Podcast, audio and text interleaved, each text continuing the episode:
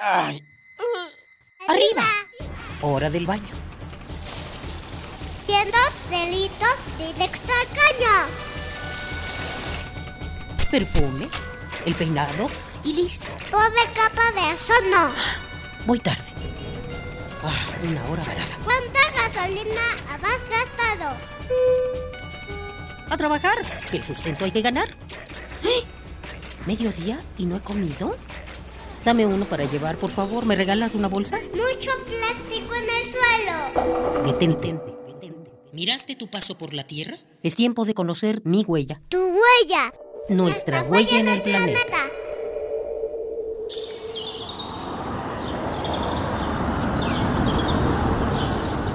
Primavera en la Ciudad de México.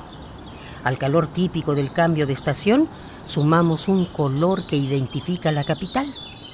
En alguna esquina, o desde la azotea, o a través de una ventana, podemos disfrutar de la vista de las jacarandas rebosantes de flores de pétalos violetas.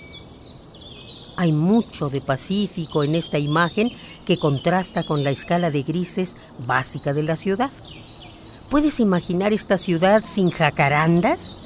¿Puedes imaginar tu vida en ella sin árboles?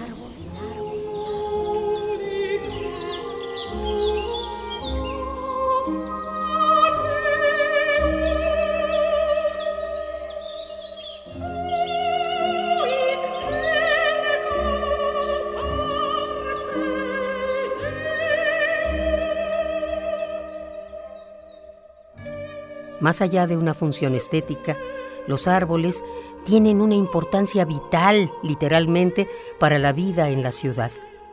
Reducen la contaminación ambiental, la erosión, captan y filtran el agua de lluvia, refrescan el ambiente, dan alimento y hogar a otros organismos, nos protegen del sol, del ruido y del viento, proveen identidad y un sentido de cuidado y seguridad a la comunidad.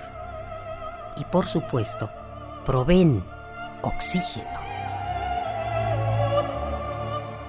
Es necesario hacer hincapié en esta cuestión, pues aunque no se han realizado estudios formales para conocer el total de la superficie arbolada que debería haber en la ciudad, sí podemos intuir que no es tan grande como nos gustaría o como la necesitamos.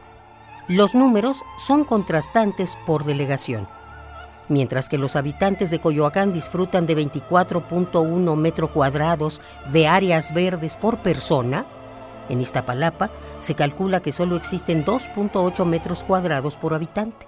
A la par de la diversidad de habitantes en la ciudad y de la diferencia en la distribución de áreas verdes, podemos jactarnos también de la rica variedad de especies arbóreas en el territorio capitalino, como las ya mencionadas jacarandas, que fueron traídas a México desde Manaus, Brasil, o el encino, que es nativo del centro del país y que refresca las zonas donde son plantados. El tepozán es un arbusto también nativo, pocas veces reconocido, que tiene una relación simbiótica con los encinos, a los cuales cuida durante su crecimiento. Tenemos mucho que trabajar para proteger y aumentar correctamente las zonas verdes de nuestra ciudad en el mejoramiento de nuestro ecosistema urbano, podríamos encontrar una respuesta exitosa al calor y la contaminación ambiental que tanto nos han atosigado los últimos meses.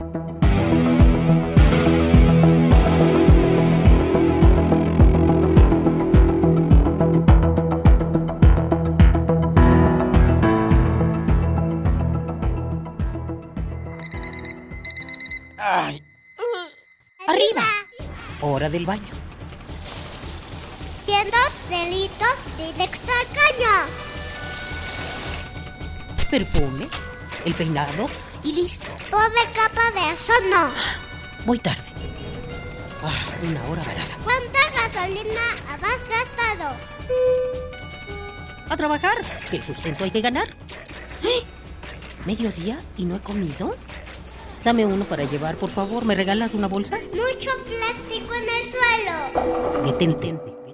¿Miraste tu paso por la Tierra? Es tiempo de conocer mi huella. Tu huella. Nuestra, huella, en el, planeta.